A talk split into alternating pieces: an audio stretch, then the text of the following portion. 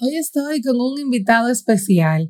Él es pastor del Metro Bible Church en South Lake, en Texas.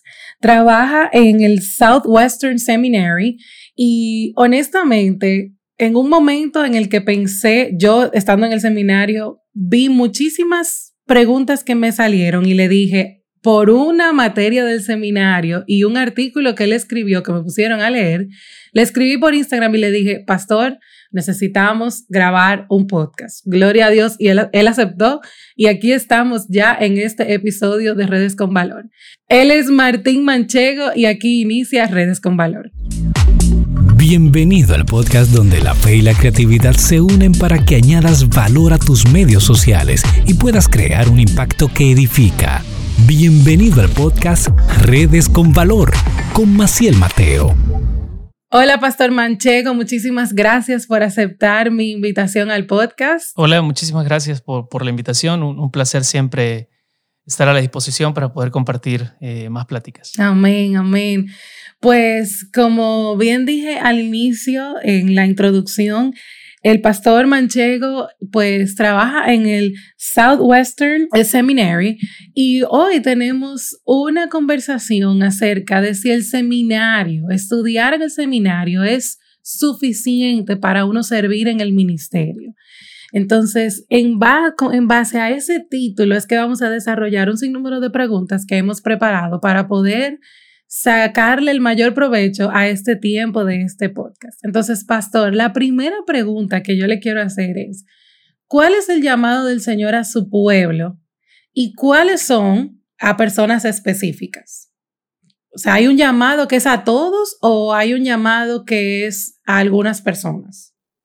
Sí, mira, hay, hay, diferentes posturas en cuanto a este tema de el llamado, ¿no? Hay uh -huh. personas que escuchan la palabra llamado e inmediatamente descalifican a la persona que lo dijo como si hubiera dicho una, una herejía de, de primera categoría, ¿verdad? Uh -huh. eh, y hay otras personas que, que tú vas a visitar la iglesia y todo el mundo habla del llamado, um, ¿no? Eh, si vemos sí. en la Biblia, de hecho, hay, hay un llamado de parte del Señor a todos nosotros, si se le puede llamar así, de hacer discípulos a todas las naciones. Así Todos es. tenemos la responsabilidad general, todo creyente, sin importar sus limitaciones eh, intelectuales, físicas, eh, todas, todos nosotros como cristianos tenemos el deber y la responsabilidad y el gozo de hacer discípulos a todas las naciones, pero no solamente eso, sino enseñándoles, ¿verdad? Enseñándoles que obedezcan todas las cosas que el Señor les enseñó a los discípulos, a los apóstoles, Así que de esa manera todos tenemos un llamado a ser discípulos.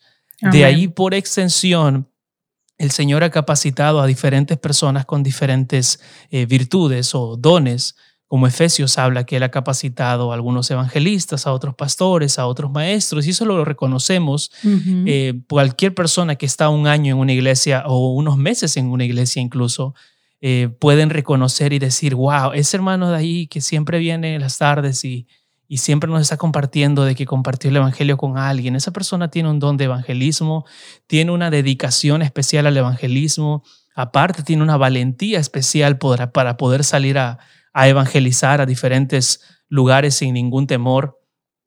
Y, y eso, es, eso es algo que, que llama la, la atención, claro. ¿no? la, la atención de esas personas hacia ese ministerio. Hay otras personas que uno está enseñando y de pronto o le están enseñando a uno, mejor dicho, y uno no le entiende nada. Y luego viene otra persona y esa persona te enseña y, y tú dices, wow, ¿cómo no lo había visto? Esa persona. Y te está enseñando lo mismo, pero sí, con la, con la otra lo, persona lo captas mejor.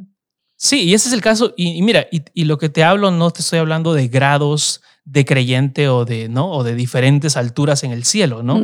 Por ejemplo, William, William Carey, que muchos conocen como el padre de las misiones modernas, cuando él predicaba en su país, la biografía dice que mucha gente se aburría y le decían, oye hermano, este, realmente no, no estás, eh, no, no, no, eres, eh, como no, no, captas la atención, ¿no? Es difícil escucharte. Es palabra de Dios y te respetamos y te amamos, pero se nos hace un poco difícil escucharte. Wow. Y unos hermanos conociendo sus talentos y, y sus virtudes le dijeron, oye, a ti, a ti se te hace muy fácil hablar diferentes lenguajes y a ti se te hace muy fácil eh, aprender diferentes formas de escribir, ¿por qué no piensas en algo que de repente el Señor te está llamando algo por ahí? Y miren, terminó siendo el padre de las misiones, tradujo la Biblia a diferentes lenguajes.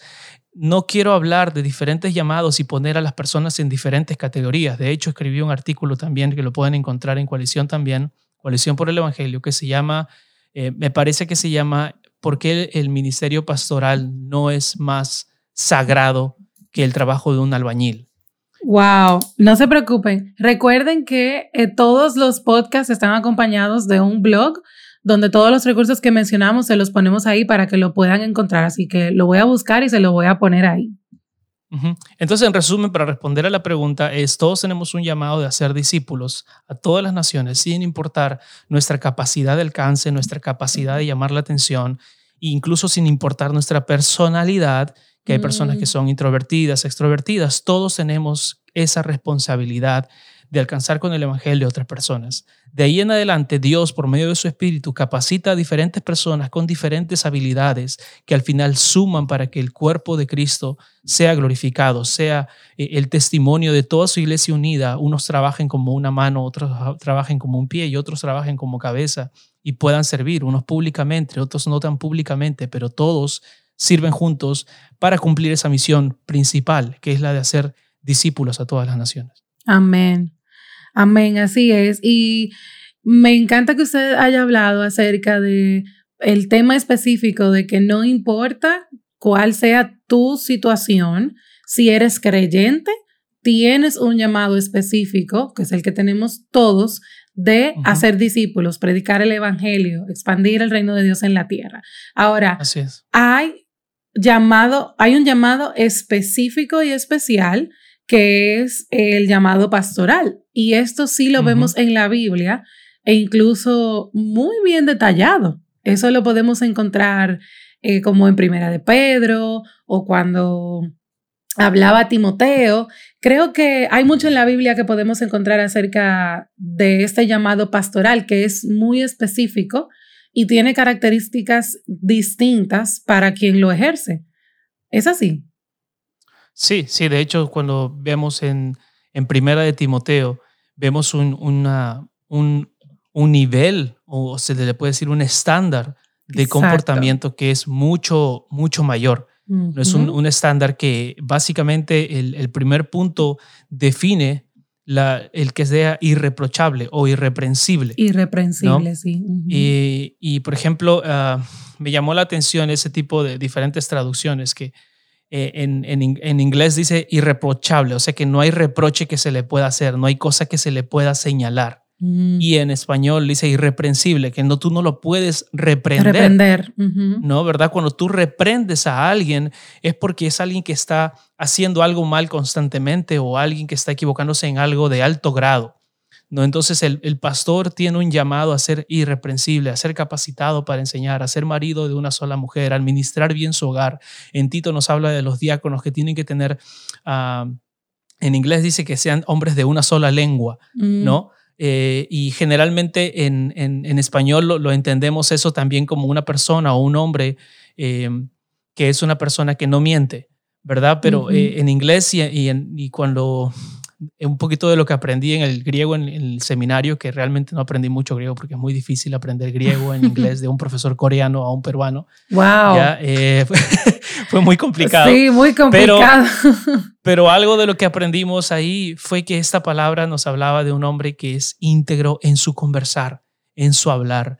Entonces, wow. de hecho, el llamado pastoral incluye no solamente el ser irreprensible, sino un, un estándar de comportamiento tan alto, tan eh, uh, que requiere tanta cercanía del Señor, que por lo mismo la preparación para, para estar en, ese, en este lugar y ocupar esta oficina, eh, este oficio, mejor dicho, este, este oficio, eh, lo digo oficina porque en inglés se dice office, ¿no? Entonces uh -huh. confunde un poquito, pero eh, es el, el, oficio del pastor, ¿no? Y me gusta bastante la versión que, que, tenemos en español, porque dice, el que anhela obispado, buena obra desea, y habla de la obra. Okay, no habla de la posición, ni de la reputación, ni, ni de cuán cool, porque ahora estamos viviendo en tiempos en que es cool ser pastor. Exacto. Hace 20 años no era cool ser pastor, hace 80 años. Nadie no quería. Cool ah, nunca, y, era, y era difícil y los pastores eran las, las personas que sufrían mucho más hace 20 años nada más en, en, nuestros países en Latinoamérica. Eh, pero ahora es con redes sociales y todo, ha sido, ha sido una, una trampa, yo creo, de parte de, del diablo el hacernos ver este, este coolness de, de, ser pastor, ¿no? Y, y, es algo que de repente es otro tema para conversar, pero, pero que debemos tener mucho cuidado. Pero si algo quisiera que quede claro en respuesta a tu pregunta, es que si hay un llamado especial para los pastores que requiere ser irreprensibles. Y eso, eso, es, eso es otro, otro peso para el, para el pastor, ¿no? Una, una responsabilidad. Y, de hecho me hacía acordar un poquito, ahora que te decía de peso, de lo que significa eh, Malaquías. Eh, cuando estábamos estudiando Malaquías aprendíamos que, que significa el, el cargado, ¿no? El burden, el, que Está, el, que está, el que está cargando un gran peso. Y es eso, un pastor es, es una persona que carga un gran peso, ¿no? El peso de la autoridad, el peso de, la, de, de ser ejemplo para los demás. Un ejemplo que no, un pastor que no puede decir síganme, eh, no está haciendo bien su trabajo. Increíble, y me encanta que estemos hablando de esto, porque la materia que di en la que leí su artículo fue la del liderazgo y precisamente esa materia me ha llevado a crear y a abrir este espacio de redes con valor para tratar algunos temas sobre liderazgo que creo que son muy, muy, muy, muy importantes en estos, en estos tiempos tan de la conectividad, ¿verdad? Y del Internet. Y una, les voy a poner esta gráfica que estoy mencionando en el blog, donde en uno de los libros que tuve que leer para la, la materia, el autor, que fue el, el, líder, el libro de mm, el pastor Juan Sánchez, Sánchez, y él habla de cómo eh, a partir de Primera de Timoteo 3, cuáles son estas tres áreas en las que el líder tiene que ser, tener este carácter irreprensible. Y él habla en lo personal, debe de ser sobrio, prudente, generoso y hospedadores. Así lo, lo, lo establece Primera de Timoteo en, su, en la vida familiar, marido de una sola mujer y líderes en su hogar, y en la vida pública, de buen testimonio para los de afuera, para que no caigan en descrédito. Entonces, obviamente, en este podcast no vamos a desglosar todo eso porque la verdad es que cuando ¿Cómo se llama el libro? ¿Es ese libro Sé Líder? O Ajá, no? no, no, Sé Líder es de Paul Tripp, que también lo leí para, para la investigación y se lo recomiendo a todo el mundo, no importa si usted tiene llamado pastoral, a los hombres que tienen llamado pastoral o, a todo el, pueblo de Dios, porque nos ayuda a filtrar perfectamente bien a, quienes estamos escuchando. Y por ah, eso estoy trayendo a colación estas, estas características, porque lo que quiero es que usted que nos está escuchando pueda tomar en cuenta estas características que Primera de Timoteo nos está presentando al momento de recibir una palabra eh, en Internet, porque la realidad es que hay mucho en Internet. Y créanme, no todo lo que hay en Internet está filtrado por la Biblia. Encárguese usted de filtrarlo y de desecharlo si es necesario. Quería hacer como No sé si vamos a llegar a este tema, pero, pero de hecho, eh, muchas de las personas que están en Internet y que son sensación en Internet no digo que todos, ¿ok? Pero la mayoría. Muchos son, son personas que no están eh, involucrados en servicio en su iglesia o, personas que están, o sea, esto es una preferencia, una preferencia totalmente personal y quiero ser honesto con eso. Pero este, sería, sería muy bueno que todas las personas que van a estar eh, como influencers y, y, y que quieren utilizar las redes sociales para para, para alimentar de la palabra a otras personas, conversen un poco más sobre su propia vida de iglesia, lo que están aprendiendo, lo que están aprendiendo sus pastores, lo que están aprendiendo en su iglesia, eh, porque muchas veces se trata solamente de que el celular se prende y siempre apunta a mí, pero nunca apunta a, la, vida de iglesia que yo tengo, ¿no? Así y, es. Y eso sería mi recomendación de corazón a todas las personas que están trabajando como influencers o sirven en un ministerio influencer. Eh, en redes sociales, que me parece lindo, me parece bonito. Si alguien tiene el tiempo para hacerlo, que lo haga. Si alguien tiene el balance de tiempo de servir en la iglesia y servir como extensión en un ministerio online, me parece algo excelente. me encantaría también poder hacerlo. Ah, por ahora no, no, se, no, se, no se puede, pero si es una palabra de corazón, primero yo le diría a todas las personas que están en estos ministerios, gracias, gracias por el esfuerzo que haces de querer enseñar. Eh, cuidado, cuidado con los números que son muy atractivos a veces y que te pueden llevar a hacer cosas que no eres tú y que no es tu, tu responsabilidad o tu llamado o lo que el Señor te está mostrando. Eh, y empezamos a vivir más por los números que, que que por, por el Señor.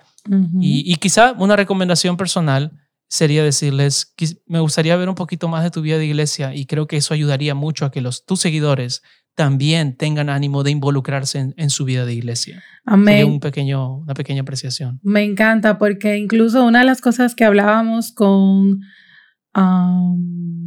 Alejandra Sura y también en un episodio con Gabriela de Morales fueron esas las, como las pautas, como recuerda que tú eres un medio, pero tú no, tú no eres el destino. Entonces, al final, lo importante es que lo que sea que estés haciendo en redes sea algo que apunte a la persona que está del otro lado de la pantalla a o compartir esto con su, su círculo, en su iglesia local, ¿verdad? O que sea algo que, que los invite a ir a su iglesia local, ¿verdad? A, a, ir a su iglesia, a asistir, a compartirlo con alguien, pero no puede ser algo que se quede únicamente aquí en la pantalla entre tú y yo, porque entonces ahí solo se trata de uno y hay que tener mucho cuidado con eso. Entonces, pastor, continuando con algunas preguntas, ¿cuáles serían entonces las características? Si ya hablamos de las características del llamado pastoral, que sabemos que es un llamado a los hombres, ese no es, eso, eso es para hacer tres o diez podcasts acerca del el llamado pastoral a los hombres, pero partiendo de que creemos bíblicamente que el llamado pastoral es a los hombres y tienes estas características distintas y específicas, ¿cuáles serían entonces las características del cristiano que tiene un llamado ministerial fuera del pastorado, sea hombre o sea mujer? Bueno, ah, fuera del pastorado, eh, si, si tenemos una persona, primero, que tiene, está no en el pastorado, pero está a tiempo completo como ministro en una iglesia, creo que, no digo que, la cuestión es esta, cuando tenemos requisitos especiales para los pastores, eso no significa que estas, estas virtudes especiales que se requiere de los pastores no sean una característica de otros cristianos. Todo cristiano debe anhelar en su vida ser irreprensible. Todo esposo, sin ser pastor, debe anhelar ser marido de una sola mujer. Exacto. Todo eh, hombre, sin ser reconocido como diácono, debe ser un hombre que tenga una sola dirección en su lenguaje y no estar vendiendo sus palabras para agradar a unos que no y, de repente menospreciar a otros. entonces, de alguna manera, todos debemos mirar ese modelo. Ahora, si hablamos del cristiano en sí, tenemos obviamente llamados de parte del Señor a renovar nuestra mente, a, poner a nuestro cuerpo como sacrificio vivo, a ser de repente como Esteban, que era lleno del Espíritu Santo, que era una persona que tenía eh, gozo. vemos muchos ejemplos a lo largo de la, de la, escritura, como por ejemplo también Gallo en Tercera de Juan, a un hombre hospedador. Y todas estas personas, muchos de ellos no eran pastores, pero tenían estas virtudes que eran tan útiles para el ministerio. Así que yo diría que si no vas a estar, si no tienes el anhelo de, de ser un pastor, ah, lo que todo cristiano debe tener es el anhelo de ser un discípulo, un seguidor. Así que ah, debes, debes buscar un mentor, debes buscar a alguien que te pueda guiar, de preferencia, y digo principalmente, alguien que, tú, que te conozca, ¿ok? Alguien que te conozca en carne y hueso, alguien que te conozca tus fallas, alguien que conozca cómo eres de verdad, porque a veces eh, tendemos a, querer, muchos jóvenes a veces escriben por redes sociales, están buscando consejo de aquellos que, que, tienen muchos seguidores o, gente que habla muy bonito, y es, es bonito, es esa parte de la comunión cristiana, son tus hermanos también, pero nadie te va a conocer como tu pastor, nadie te va a conocer como las personas que están a tu alrededor. Y esto yo creo que se ha dicho ya muchísimas veces, pero yo creo que, que debemos ponerlo en práctica. O sea, que, que debemos dejar de, de, pasar esto y decir, bueno, sí, ya todo el mundo sabe eso, obviamente, ¿cómo voy a confiar yo en alguien que está online? Tengo que buscar a alguien. Ok, pero seamos realmente intencionales en formar una vida en, en, mentorado, en, buscar a alguien que sea nuestro mentor, en, exigir de vez en cuando, oye, hermano, hace tiempo que quiero reunirte, reunirme contigo, que me enseñes la palabra y, no, me, no me buscas. Mm. Quiero, quiero seguir aprendiendo. Yo todavía estoy aprendiendo, pero quiero aprender más porque yo veo que tú estás haciendo las cosas bien. Por favor, date un tiempo para, para estar conmigo. Y, te digo, para mí eso ha sido clave en, mi vida. Yo, yo he sido como todo joven cristiano. Llegué a los 15 años a Cristo y todavía estaba con espíritu de rebelión. Y, y, me venían así cosas de que no, que yo quiero hacer mi voluntad, de que yo desobedecía a mis padres, de que yo también me enamoraba y de que yo también decía, no, esto no se puede hacer así. Pero me hizo tanto bien poder siempre leer los proverbios y escuchar, presta oído al consejo, Martín.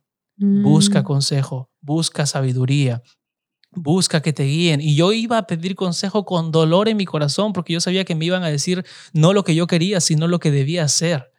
¿Ok? Entonces, jóvenes, hermanos, eh, mayores incluso, busquemos consejo aún cuando sepamos que va a ser doloroso y cuando nos acerquemos a pedir consejo, no pongamos al pastor dentro del círculo de, de que solamente tenga que decirnos sí o no, o no maquillemos todo nuestra experiencia para confundir al consejero y buscar que nos dé permisividad a hacer lo que nosotros ya queremos hacer. No seamos convincentes. Lleguemos con un espíritu de querer aprender y seamos más bien honestos, de, plasmar nuestro corazón transparentemente y, pedir, quiero seguir aprendiendo. Yo creo que ese debe ser una... una si, tuviera que decirle a alguien que, que no va a dedicarse al ministerio pastoral, Mira los ejemplos bíblicos que de gente que no ha sido pastores y cómo ellos tenían esta hospitalidad, tenían este ánimo de servir, tenían este, este, este amor, como Bernabé también, este amor por, por los hermanos, por, por pasar tiempo con, en comunión.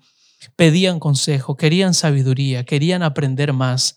Eh, y hace una persona así. Yo creo que todo hombre ah, está llamado en, en, eh, en, alguna, en alguna magnitud a mirar a su pastor y anhelar seguirle, ¿verdad? Pablo lo decía, ¿no? Yo, eh, en cuanto a la soltería, él decía, yo quisiera más bien que todos fueran como yo, ¿no? O en cuanto a su vida piadosa, él decía que, que me imiten a mí así como yo imito a Cristo. Por eso decía que el llamado pastoral es tan alto, porque tienes que ponerte como, como el ejemplo.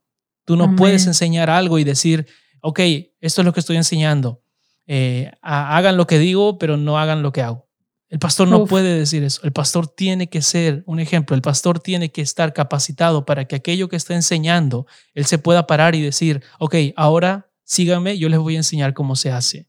Entonces es un llamado muy alto y no estoy hablando de perfección. Se entiende que todos nosotros que estamos en el ministerio pastoral seguimos siendo defectuosos. Yo he tenido que pedir muchas veces perdón, la semana pasada nada más, ofrecer disculpas por, por de repente uno se levanta cansado y tiene que hacer otras cosas y, y uno está como que no en el mejor momento. Y, y, mira, por ejemplo, yo le escribí unas disculpas a un compañero, a un amigo del ministerio, y él me dijo, mira, ni me di cuenta de eso. Wow. me di cuenta de que tú habías actuado algo malo, pero no te preocupes, hermano, vamos a comer una pizza la semana siguiente y todo. Wow, pero ¿sabes por qué? Porque, porque yo estaba consciente que yo estaba cansado, que tenía muchas cosas que hacer, que estaba apurado y teníamos que esperar porque así se dio la situación. Y yo sabía que dentro de mí yo estaba, que mis palabras ya me iban a salir, ¿no? Y uno ya se conoce. Y de repente yo no dije nada malo, pero yo sabía que internamente ya estaba pasando algo en mi corazón. Y por eso escribí esto de, ¿sabes qué? No me expresé de las mejores maneras. No fui edificante. Fui, fui brusco perdóname por esto, ¿no? Y fue lindo recibir ese mensaje del hermano y decir, oye, no te preocupes, he tenido que pensar para ver qué me dijiste, pero no me acuerdo, así que no te preocupes. Entonces me sentí bien, perdonado, eh, pero lo que, quiero, lo que quiero apuntar con esto es, el pastor debe estar listo para terminar su mensaje y decir, ahora si tú me sigues durante la semana, tú vas a ver cómo yo hago esto. Claro. Pero también al mismo tiempo, tu iglesia eh, va a reconocer que eres, que eres falible en algún momento. Así que estate dispuesto a, ofrecer disculpas, a pedir perdón. Y, y, es, y, la vida pastoral es una combinación de ambas cosas. Claro. Es una combinación de ambas cosas. Y me encanta esto que, que apuntas porque dentro de esta misma clase de liderazgo, me di cuenta de que todos somos líderes. De alguna manera todos estamos ejerciendo un liderazgo. Eh, las mujeres en su casa ejercen un liderazgo en sus hijos. Eh, lo, si estás trabajando y tienes un equipo que tienes que manejar, estás ejerciendo un liderazgo ahí. Eh, si estás en la universidad y tienes la oportunidad, por ejemplo, de, de estar al frente de una exposición, estás ejerciendo un liderazgo. Y creo que eso es algo que debemos de tener en cuenta todos, porque de una u otra manera, en algún momento de nuestras vidas, todos hemos ejercido cierto tipo de liderazgo o lo ejercemos, ¿verdad? Entonces, eh, otra nota que quiero llamar la atención es sobre este libro Liderazgo Espiritual de Blackaby, que es uno de mis favoritos de los que leí hace muchísimo tiempo. Lo volví a leer ahora otra vez para el tema de la clase. Y encontré cuatro características o cuatro puntos que él explica que cualquier líder, porque él dice, bueno, si todos somos líderes, ejercemos en algún tiempo o en algún momento de nuestra vida algún tipo de liderazgo, hay algunas cosas en las que todos debemos estar eh, pendientes. Una de ellas es esa cualidad espiritual de saber y reconocer que Dios es que te capacita y que tú dependes de Dios. O sea, el líder supremo es Dios y tú no eres quien estás al frente. Por eso lo que hablábamos ahorita del cuidado de no ponernos nosotros, como bien tú decías, eh, abro el celular y apunto hacia mí y no apunto a los demás a Cristo. Entonces, esa parte espiritual es muy importante. Luego, la movilización, que era lo que, lo que hablábamos hace un momentito también, de estoy, estoy tratando de hacer lo que Dios quiere que yo haga, pero también para hacer que los que estaban a mi alrededor hagan lo mismo, florezcan y hagan lo, y, y llevarlos hacia lo que Dios quiere hacer con ellos. No se trata de mí tampoco. Y luego las personas. Yo si eres un líder, tienes personas bajo tu liderazgo y tienes que servirles, tienes que mostrarte presto a ayudarles. Son, son, esto no es algo solo para el que tiene don de gente. Esto es para todo el que está ejerciendo cualquier tipo de liderazgo, incluyendo a todo el cristiano cuando tiene que llevar a cabo su misión de predicar el evangelio, de hacer discípulos. Debemos de hacerlo con, con un con un corazón dispuesto a servir, que para eso es que hemos sido, llamados. Es, no se trata de nosotros en ningún momento y en ninguna etapa. Y luego entonces estos, los planes de Dios, que es saber que Dios es quien determina todos los planes y reconociendo que somos mayordomos de lo que Dios nos, nos está dando. Y creo que esas cuatro características en cualquier, cualquier líder, cualquier persona que tenga cualquier eh, posición de liderazgo, tener esto fresco en su mente le va a ayudar a quitar los ojos de sí mismo y ponerlos siempre en Cristo. Y asimismo movilizar a las personas que tienes alrededor hacia Cristo. Y esas son, son cosas muy importantes. Y uno de los puntos que hablaste ahí fue, creo que dos palabras claves que para mí han, han marcado lo que es eh, tener esa responsabilidad de ser pastores, servicio. Claro. Em, servicio y liderazgo son palabras básicamente que están unidas. No se puede liderar eh, esperando que el mundo te sirva. Así es. y cuando tú lideras, lideras para servir a otros, no lideras para que tu proyecto sea consumado, no lideras para que tus metas sean cumplidas, no lideras para que, para que tu, tu legado y tu nombre resplandezca por los años y las generaciones. Yo tengo una pequeña enseñanza para, para varones que se llama Olvídate de tu legado. ¿No? Y, y, realmente muchas veces estamos pensando en eso, es la mente natural del hombre, del hombre así, humano, hombre y mujer, de estar pensando siempre en qué voy a dejar, quiero dejar mi huella, quiero dejar mi marca y quiero dejar mi... Y quieres que tu nombre sea recordado y, y, y mira, los únicos que yo veo, mira, me pueden corregir en esto, también puedo estar equivocado, pero los únicos que yo veo en la historia que querían ser tan recordados, a lo menos en los tiempos de Jesús, eran los Césares. ¿no? Era, el César, las autoridades, las autoridades romanas ponían estatuas por todos lados para que su legado sea y ellos siempre querían que ellos sean recordados. Ellos querían ser recordados. El único que no puso, no puso estatua fue eh, Catón, y, la razón por la que no puso es porque él quería que la gente se pregunte, wow, qué humilde Catón que no ha puesto estatua. Él quería ser reconocido como humilde, entonces dijo, mejor no voy a poner estatua. Y ahí se cayó la humildad, ¿eh? Y se le cayó la corona, claro. ¿verdad? Entonces, a veces estamos pensando en esto, en que qué voy a dejar y qué voy a hacer si yo me voy a ir. Mira, hermanos, estemos contentos en servir a quienes Dios nos, nos ha colocado a servir. Y si eso van a ser tres, cuatro personas en esta temporada de nuestra vida, o van a ser mil, diez mil, treinta mil seguidores, cien mil seguidores, donde sea que nosotros estemos, recordemos que estamos para servir, no para ser servidos. Y para mí ese fue un reto muy grande. Eh, Maciel, cuando ya a mí me llamaron y me dijeron, hermano, vas a comenzar a, a pastorear acá y ay, yo estaba así que wow, yo, pero yo quería hacer este, más redes sociales y yo quería hacer más. Y les hablo eso testimonio personal, no digo que todo el mundo tiene que ser igual, pero claro. me costó mucho porque yo tenía todo un plan de decir, bueno, ahora vamos a hacer el podcast, vamos a hacer Instagram y, y mi canal de YouTube estaba yendo muy bien y estaba muy contento. Y me dicen, ya tienes una responsabilidad y ahora tienes eh, dos personas en la iglesia que son del grupo hispano y que son nuevos creyentes.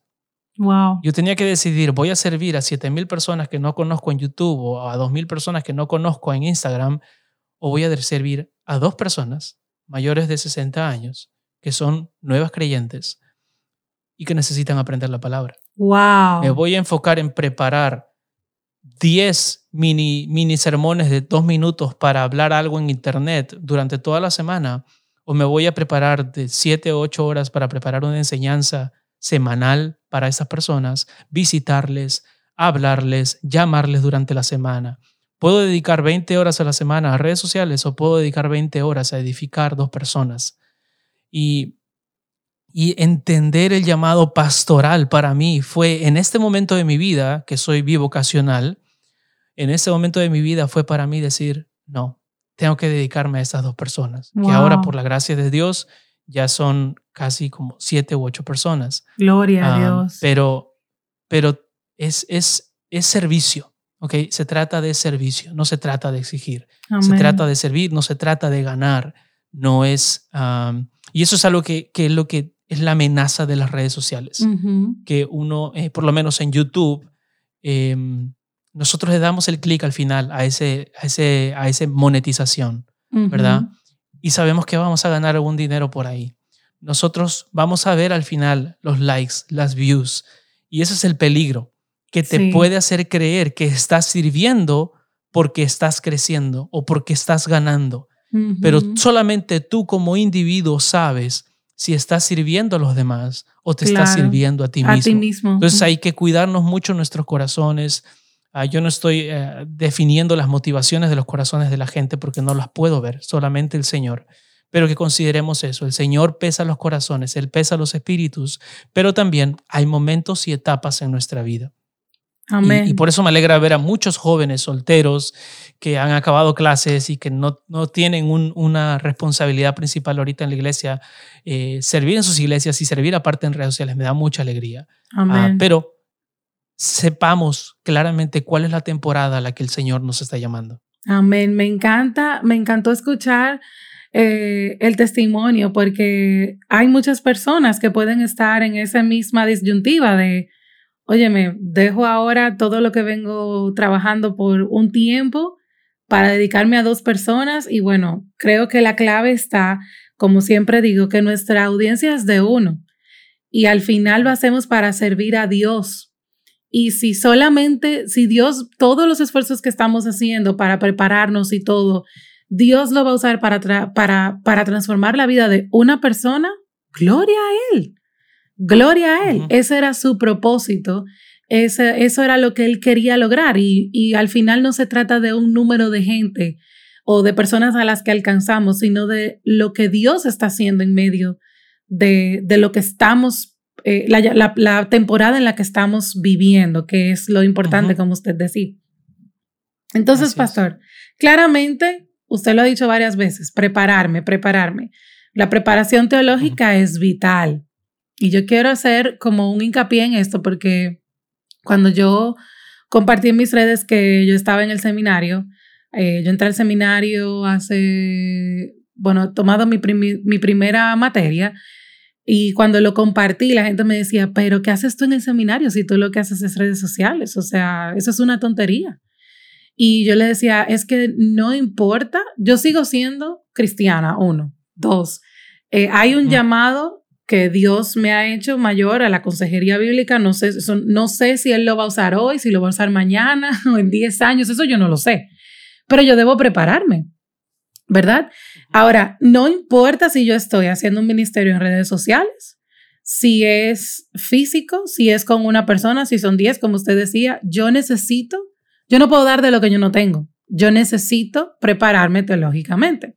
Entonces, la pregunta clave es, ¿podemos todos estudiar teología o esto es algo solo de los pastores? Porque cuando yo, y esto es parte de mi testimonio, yo prometo que lo voy a compartir en algún momento completo, yo le puedo decir que cuando yo voy a la IBI, ustedes saben, soy dominicana, vivo en Santo Domingo, y cuando yo llegué a la IBI hace unos ocho años, yo decía, pero es que el pastor Miguel me está hablando chino mandarín. O sea, yo no entiendo y se me hacía difícil, muy cuesta arriba poder como eh, caerle atrás a él y entenderlo.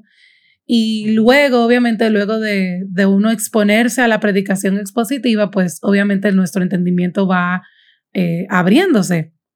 Pero al principio yo decía, no, no, no, es que esto de teología es para el pastor Miguel o para el pastor Chacho. Yo no tengo que estudiar teología.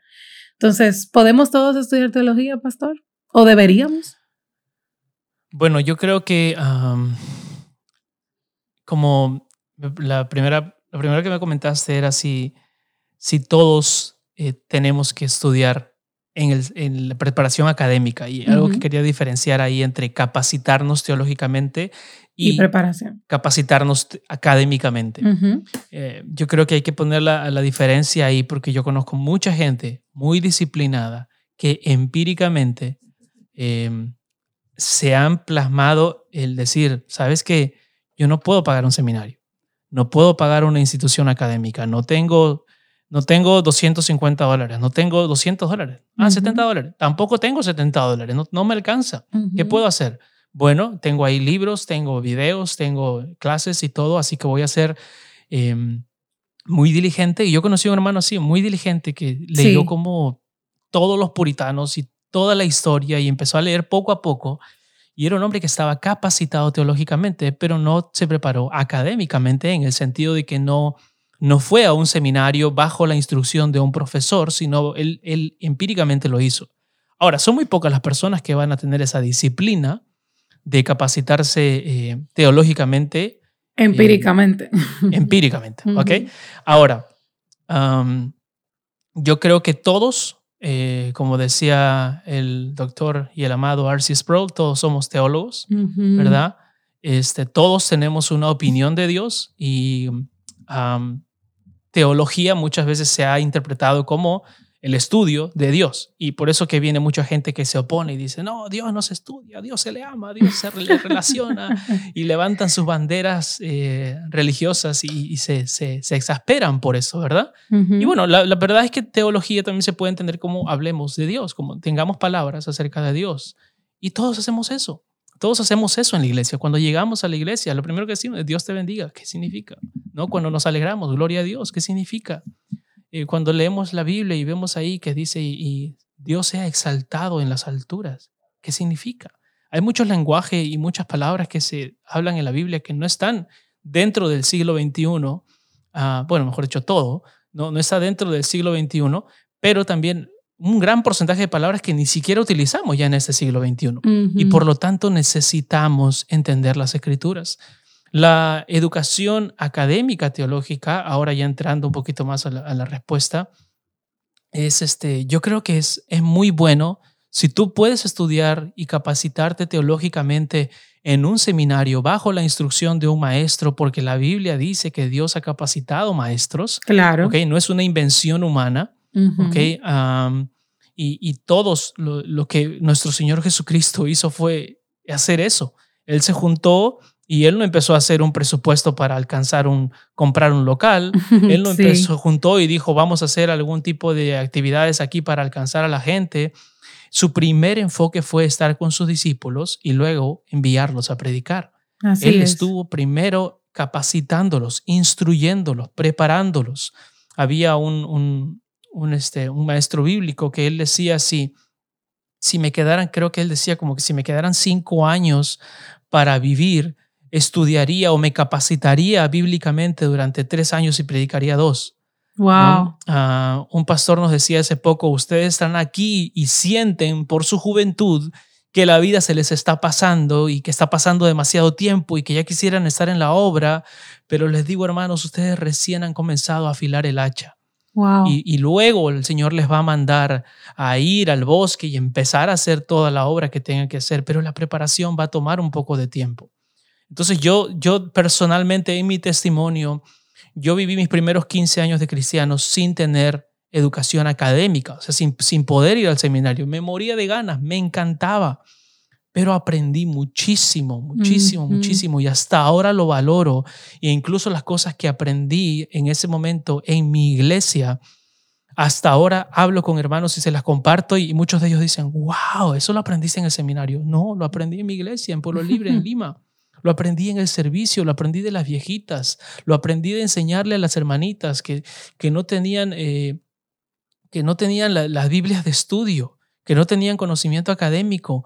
El Señor nos enseñó a llegar a todas las edades, a todas las edades, actuando de títeres y actuando de clowns para los niños y enseñando después, más adelante, a los, a los adultos eh, la, flexibilidad de, poder servir y luego tener la educación académica fue una, una gran bendición. Entonces yo sí animaría a cualquier persona que, eh, que esté pensando en, entrar a la educación académica, que lo haga.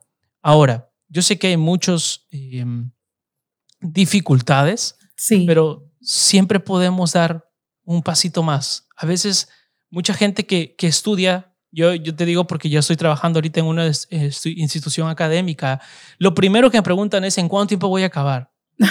¿Okay? ¿Te imaginas comenzar un, un, un matrimonio así?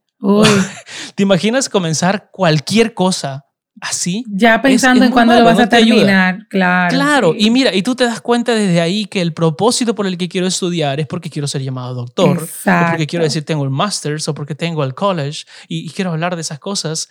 Eh, pero mira, es importante todo eso y, te va a dar ventajas y, te va a dar oportunidades y cosas así. Pero si tienes la oportunidad de aprender bajo la instrucción de un maestro y preferiblemente de alguien que tenga experiencia pastoral, eso es una bendición. Es una bendición completamente. Y, olvidémonos de argumentos negativos contra el conocimiento, em, porque hay mucha gente que se opone al, conocimiento y realmente es este, simplemente revela, que, que revela la falta de conocimiento propio. Claro. Y yo creo que es importante traer a colación y más a las, a las personas más jóvenes, porque yo personalmente era, como les decía, de las que decía que el seminario era para los pastores y que, o ni siquiera el seminario, sino como estudiar la teología, como dedicarme a, conocer la hermenéutica o lo que era la apologética. Para mí era como, no, no, no, o sea, esos son los pastores que tienen que estar pensando en eso. Sin embargo, mientras más tiempo pasa y mientras me doy cuenta de lo importante que es uno tener ese conocimiento para poder hablarle a otros de Cristo.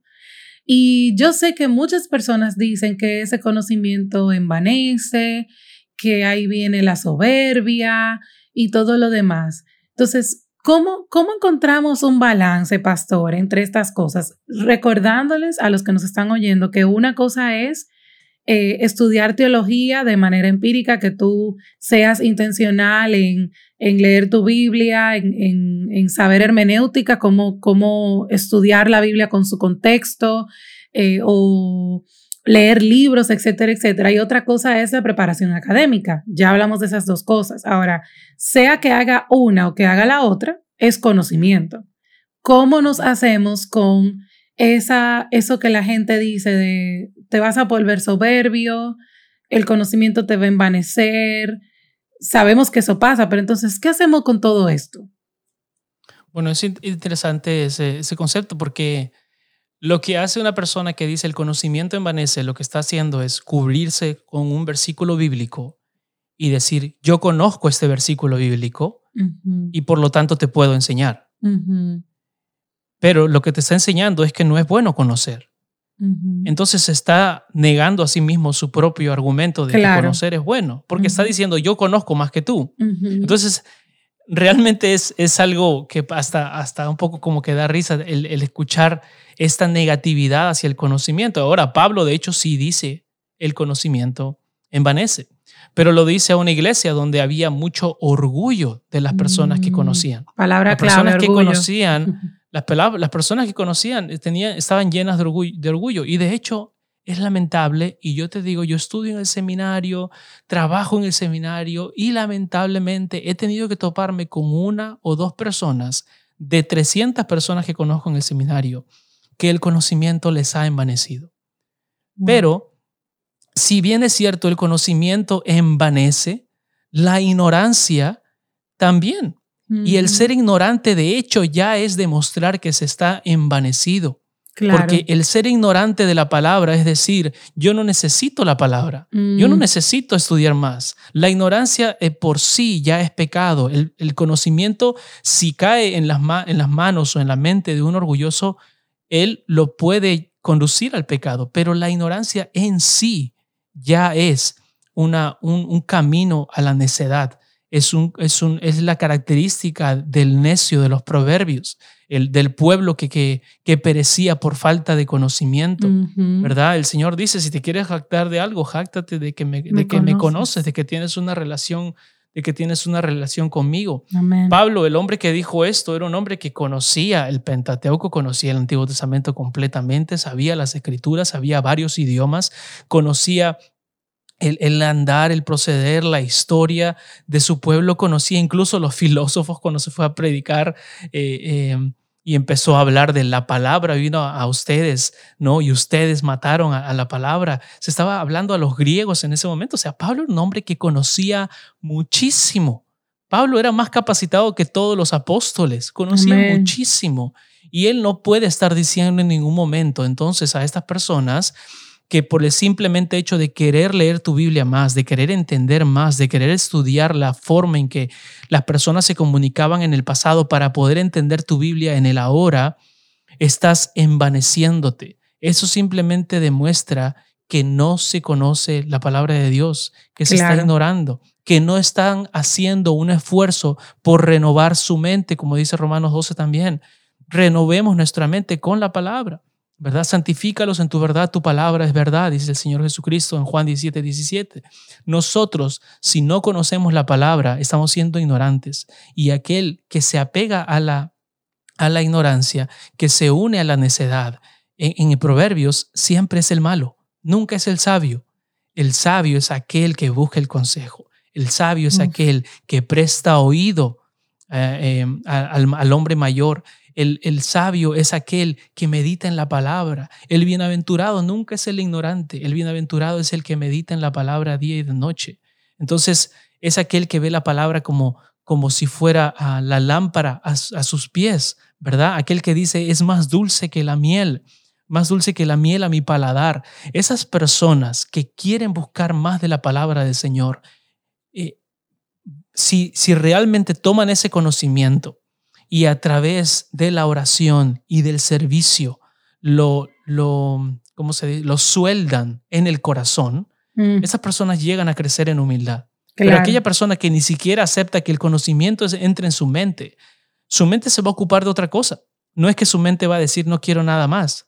Algo más va a entrar en esa mente. Y lo que generalmente tiende a entrar ahí son filosofías huecas, ¿no? ideologías, cosas que se pueden escuchar rápidamente en la radio, cosas que se pueden escuchar rápidamente en la televisión o, algún video que te manden por WhatsApp. O en, redes. Sí, o algún podcast que te mandan por WhatsApp y por eso vemos mucha gente que dice, wow, la perdición del mundo, ya porque yo vi un mensaje de WhatsApp que me llegó y, y ya eso dice que va a pasar esto, que el fin del mundo es mañana. No, ¿por qué? Uno no puede creer y dice, ¿qué pasó? ¿Cómo fuiste capaz de creer algo así? Porque tu mente va a recibir lo que tú le des. Y si tú no le das la palabra, va a recibir cualquier otra cosa. Ahora, tú puedes decidir qué le vas a dar a tu cuerpo, si le vas a dar chatarra o realmente nutrición espiritual. Entonces, el conocimiento el conocimiento bíblico dentro de un hombre eh, que tome ese conocimiento bíblico con humildad, va a producir una fe piadosa, va a producir un hombre ejemplar, una mujer ejemplar. no le cerremos las, las, puertas al conocimiento y no nos excusemos en este dicho. O hay gente que también señala otros versículos como la letra mate y que no hay que leer o cosas así. Eso simplemente está evidenciando que realmente no conoces la palabra. Es simplemente está evidenciando que no tienes intención de conocer la palabra y, no es mi propósito para nada uh, eh, reprender por medio de un podcast a alguien que no conozco, sino decirle a esa persona que, que de repente está en esa posición, anímate a estudiar más las escrituras, anímate a buscar a alguien que te enseñe, anímate a buscar a alguien que te, que te aconseje. Y estoy seguro que con un pequeño aprendizaje vas a decir, quiero más. Porque tan bello es el Señor que cuando nosotros aprendemos algo poquito de Él, ya queremos más y queremos más, queremos más. Así es, wow. Y gloria a Dios por eso, porque en realidad uno de los mayores beneficios, hablando, aplicando esto al uso de nuestras redes sociales, uno de los mayores beneficios que tú vas a tener de exponerte más a la palabra y de estudiar la Biblia es aprender a filtrar lo que estás consumiendo. Y quiero hacer hincapié en eso porque nuestra generación, o sea, ni siquiera la mía ni la suya, creo que todos los que tenemos un teléfono inteligente a la mano y tenemos una cuenta, aunque sea una de redes sociales, necesitamos de una sabiduría bíblica para poder discernir a qué me voy a exponer. Porque lamentablemente hay tantas cosas disfrazadas de, de piedad que muy fácilmente nos hacen caer.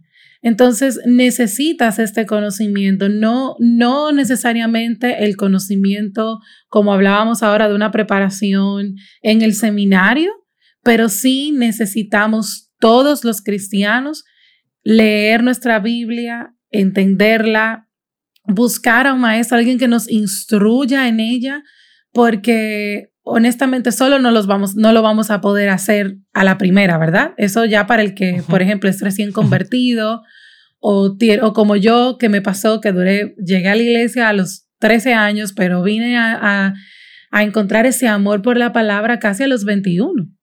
Y, y sola no pude. Necesité gente a mi alrededor que me pudiera guiar, que me dijera cómo se estudiaba la Biblia, qué era la hermenéutica, etcétera, etcétera. Entonces, esto es vital para toda tu vida. Con, con un buen entendimiento y conocimiento de la palabra de Dios vas a tomar mejores decisiones y eso va a producir en ti, como bien decía el pastor Manchego, una, un deseo, una sed.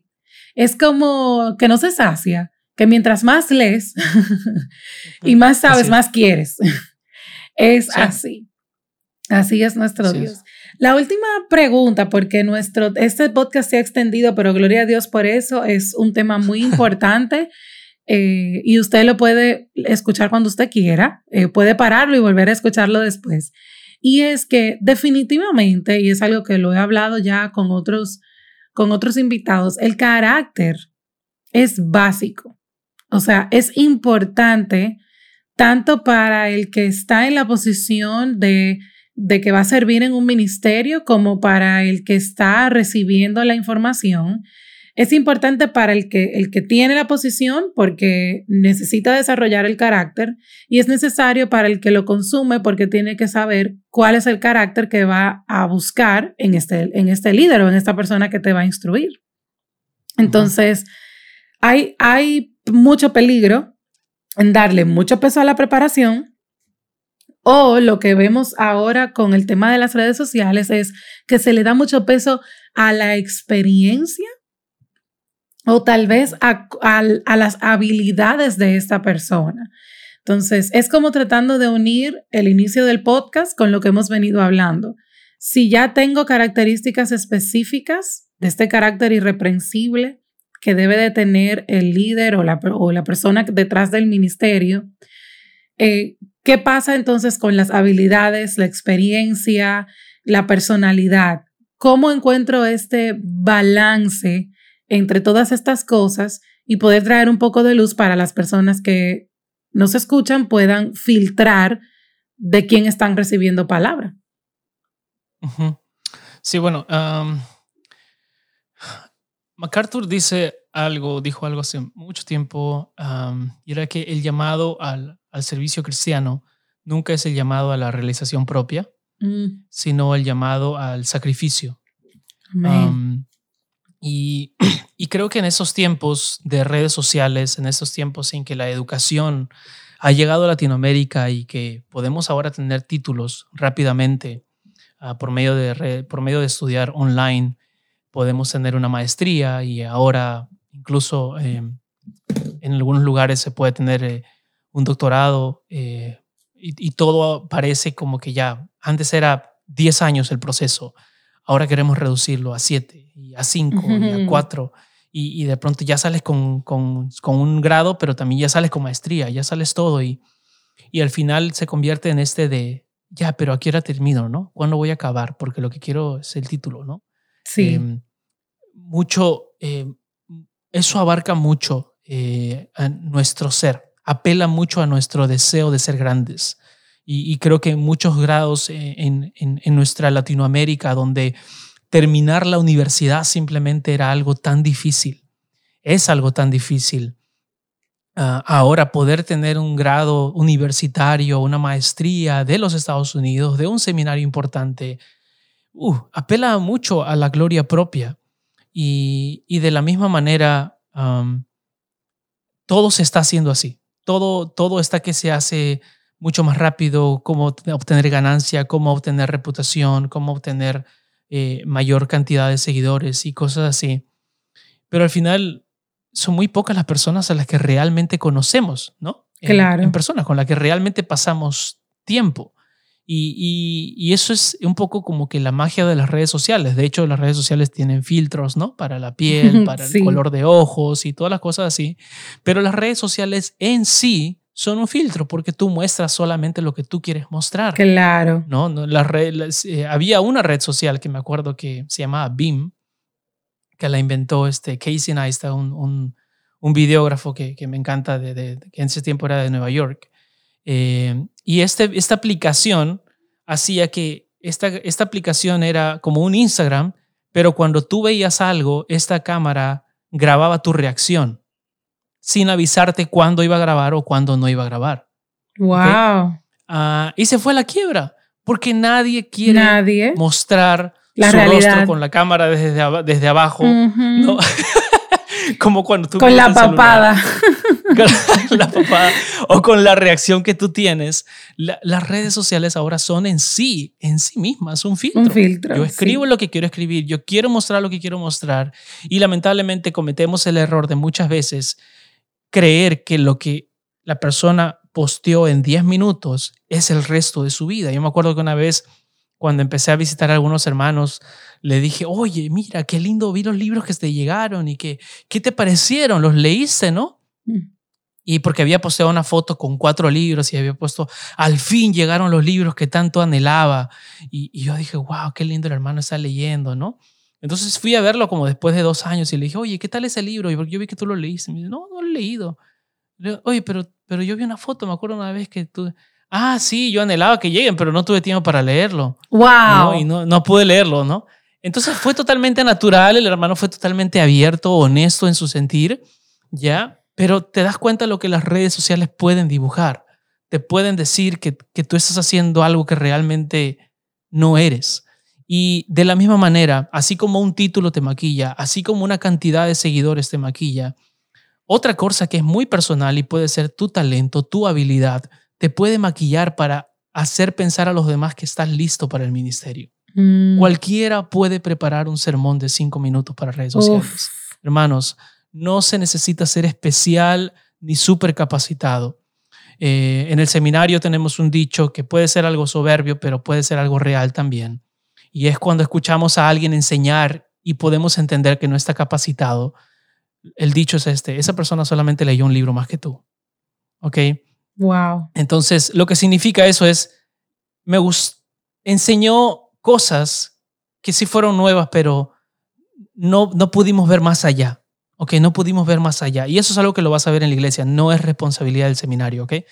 Pero, pero a eso me refiero, que tengamos cuidado con que, porque ya alguien está enseñando algo de cinco minutos en, YouTube o en, o en Instagram, eh, poner nuestra fe en esa persona y seguir todo lo que hace. Tengamos cuidado con eso. Y también tengamos cuidado que porque hacemos eso, vayamos a pensar que ahora yo estoy capacitado al ministerio. Porque lamentablemente va a pasar que gente va a ver la cantidad de seguidores que tienes, que gente va a ver que tú eh, enseñas una, dos o tres cosas por internet, sin conocerte, sin saber tu carácter, sin haber vivido una semana contigo, sin haber servido contigo en el ministerio, sin saber si te vas a ensuciar las manos cuando toque servir, sin saber si te vas a levantar a las 5 de la mañana cuando toque levantarse a las 5 de la mañana, sin mm. saber si vas a querer llevar a la hermana viejita que, que, que, está muy cansadita en medio del culto cuando de repente los jóvenes se van a ir a comer y te dicen, oye, tú hazlo, por favor sin saber si tienes ese deseo de sacrificarte, pero al ver la cantidad de seguidores te van a ofrecer de repente, sirve en esta iglesia o, escribe un libro o haz este, este ministerio sin conocerte. Esas oportunidades van a llegar porque ahorita muchas personas lamentablemente están siendo guiadas por números. Y, tengamos cuidado de considerar eso y decir, wow, esto es la bendición del Señor. ¿no? Ah, eh, hay que tener mucho cuidado en, decirle bendición a aquello que hemos ganado sin un esfuerzo espiritual real.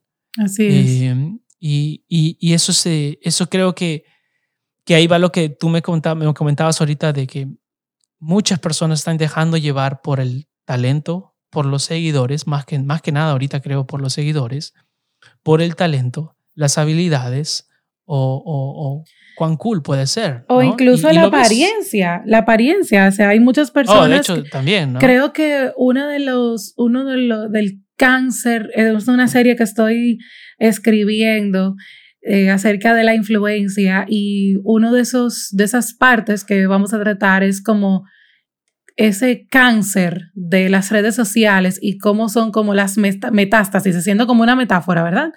Eh, con, con el tema del cáncer, y es que las apariencias hacen cosas grandísimas. O sea, hay, ah, yo he visto cuentas de personas cristianas, entre comillas, que son chicas despampanantemente hermosas, pero, y, y lo único que hacen es que usan versículos bíblicos o, o sacan el extracto, esto está muy famoso ahora, el extracto de una prédica y se graban, como son tan bellas, se graban escuchando supuestamente la prédica y se explotan en seguidores, ¿eh? y pero ahí no hay más nada. O sea, la cuenta no tiene más nada. Es una ventaja que tenemos los guapos. Ah, sí, gracias. no, eso es una desventaja totalmente para mí. Dios mío. Pero, pero sí, de hecho sí lo he visto. De hecho sí lo he visto y, y realmente hay muchos ahorita jovencitos, ¿no? 15 años, 17 años en redes sociales están en la, en la etapa de su juventud, están luciendo bien y, y realmente es triste. O sea, yo veo a estos jóvenes y, y, ellos, ellos quieren hacer algo para el Señor, pero han sido enseñados y han sido guiados y han sido seguidos por, por, por, su, por su lindo rostro, ¿no? Por su lindo seguir.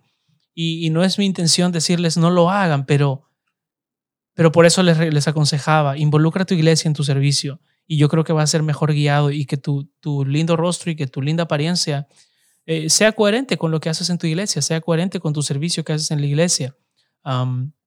Eso, eso va a, ayudar, va a ayudar mucho y también creo que no debemos olvidar para qué estamos en redes sociales cuando iniciamos este camino. Amén. Y, yo, yo te digo, yo he visto también, eh, lamentablemente, muchas personas que ya cuando llegan a ver, ok, esto es lo que trae más seguidores, entonces ya voy a dejar de hacer lo que antes hacía. Sí, antes yo hablaba de la Biblia y de cómo leer la Biblia y de cómo estudiar la Biblia y ahora voy a dedicarme a otra cosa porque eso me da más seguidores. Y bueno, y, y, también me, me, refiero a que, a que te enfoques en lo que el Señor te está llamando, porque hay personas que no han sido llamadas a enseñar la Biblia en redes sociales. Claro. Hay cristianos que han sido llamados a otro tipo de cosas, a hacer, de repente, yo, yo sigo a un, a un hermano que es, todo su, su canal es audiovisual.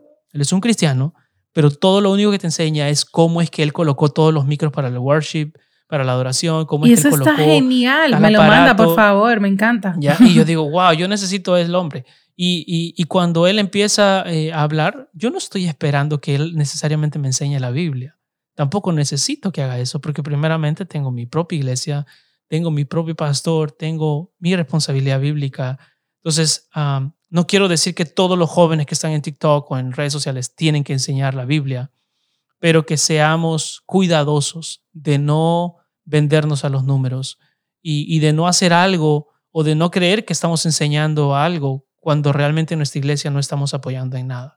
Y es importante para ir terminando recordarte a ti que estás consumiendo contenido, que todas estas cosas que estamos hablando te ayudan a ti a filtrar. ¿eh? Estos son detalles que el que produce contenido debe de tomar en cuenta, pero tú que estás consumiendo, que somos todos, incluyendo los que, los que producimos contenido, debemos de tomar en cuenta quién es la persona detrás de la pantalla. Y por eso me encanta lo que el pastor, lo que el pastor Manchego ha venido diciendo desde, desde que comenzó a hablar. Oye, si esta persona se está involucrando más con su servicio a la iglesia, si esta persona está mostrando eh, algún tipo de fruto, si es una persona que está involucrada con su iglesia local, eso es vital y ojalá este mensaje, este podcast, eh, si alguien lo escucha, le ayude a poder reflexionar y hacer cambios en, su, en sus cuentas de redes sociales, tanto para el creador de contenido como para el que consume. Así que yo le doy muchísimas gracias, Pastor Manchego, por esta conversación. La verdad ha sido muy edificante para mí. De verdad que sí. Mil gracias por su tiempo. Un placer, un placer eh, servirles eh, de esta manera.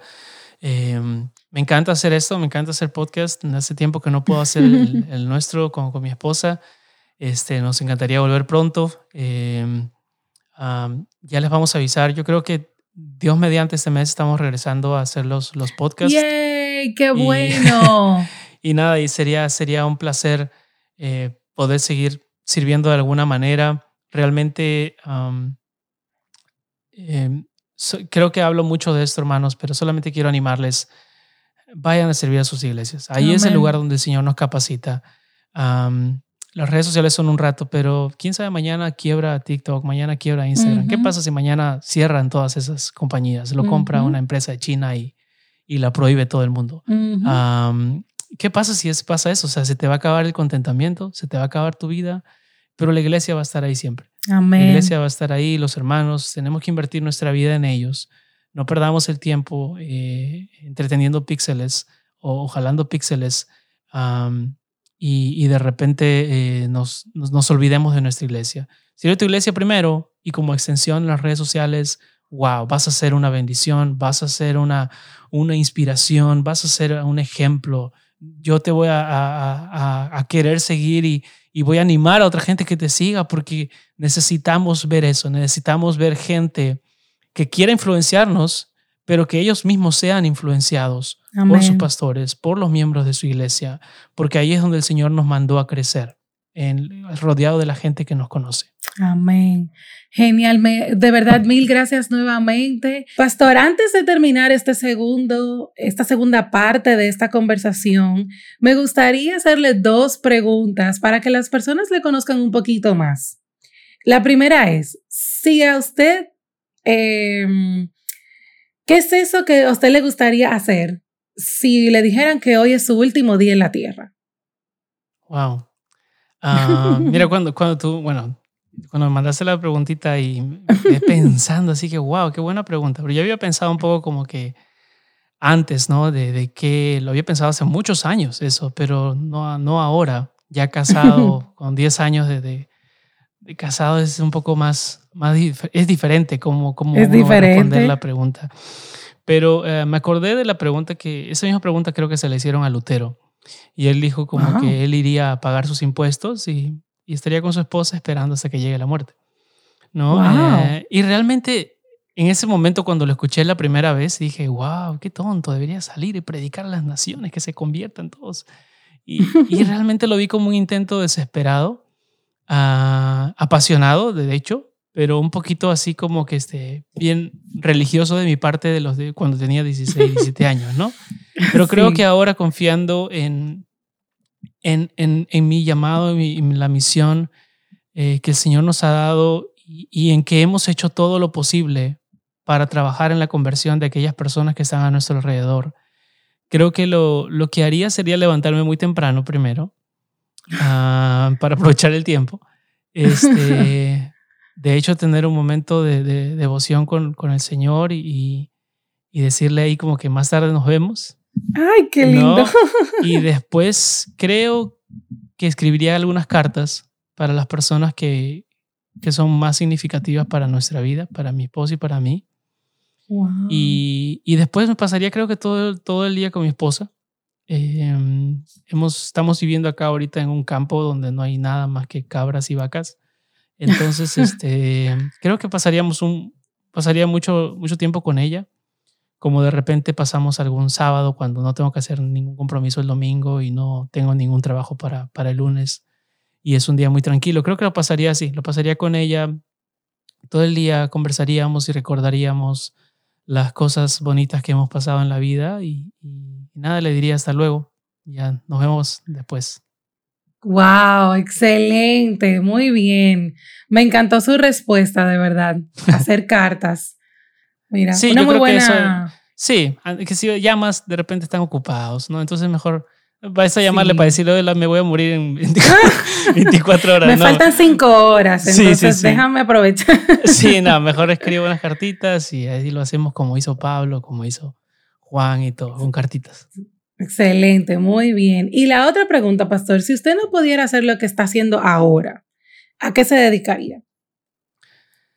Ay, tengo tantas cosas que me gustaría hacer, pero creo que si yo pudiera escoger, si no tuviera que trabajar en el seminario haciendo las clases y, y no sé si, si no tuviera que pastorear, creo que me dedicaría completamente a la música y, mm. y, y, hacer esto que estamos haciendo ahorita, hacer podcast y eh, multimedia, un poco de, comunicaciones, ¿no? Un programa de, de radio o, o, me dedicaría mucho a YouTube, me encantaría hacer mucho más eh, cosas de YouTube Ah, pero la música ocuparía el, el 80%. Me encantaría así como que dedicarme completamente a escribir, a sacar canciones, a producir y, y, de repente hasta enseñar talleres de música y cosas así. Me encantaría eso. Eh, bueno, de, de, talleres de adoración, porque de música no, en sí técnicamente no, no estoy tan, tan capacitado. Excelente, wow, muy bien, gracias. Así conocemos un poquito más del pastor Martín ya sabemos que si le llega una cartita... es que ya estoy, es que ya. de mi muerte. no, no, no, pero de verdad, mil gracias, pastor, por su tiempo nuevamente, por eh, acompañarnos en, en conocer más acerca de la importancia de estudiar la palabra, llenarnos de ese conocimiento que no envanece, sino ese conocimiento que nos hace sabio Amén, eh, aleluya. Delante del Señor y también ese que, que nos permite conocer a Dios y amarle como Él espera y merece, ¿verdad? Como Él se merece. Así es. Porque no podemos amar a quien no conocemos, así que necesitamos conocer más a nuestro Dios. Así que muchísimas gracias también a ustedes por escuchar este, esta segunda parte de esta conversación. Recuerden que todos los blogs, como siempre digo, están acompañados, perdón, todos los episodios están acompañados de un blog y pueden escucharnos en todas las plataformas de streaming eh, que existen, Spotify, Google Podcast, Apple Podcast y también en macielmateo.com barra podcast. Así que nada, será hasta un próximo episodio de Redes con Valor. Ya iba a decir conversaciones reales, ¿eh? No, Redes con Valor. Y nada, nos vemos pronto. Nos escuchamos pronto. bye bye. Bye bye.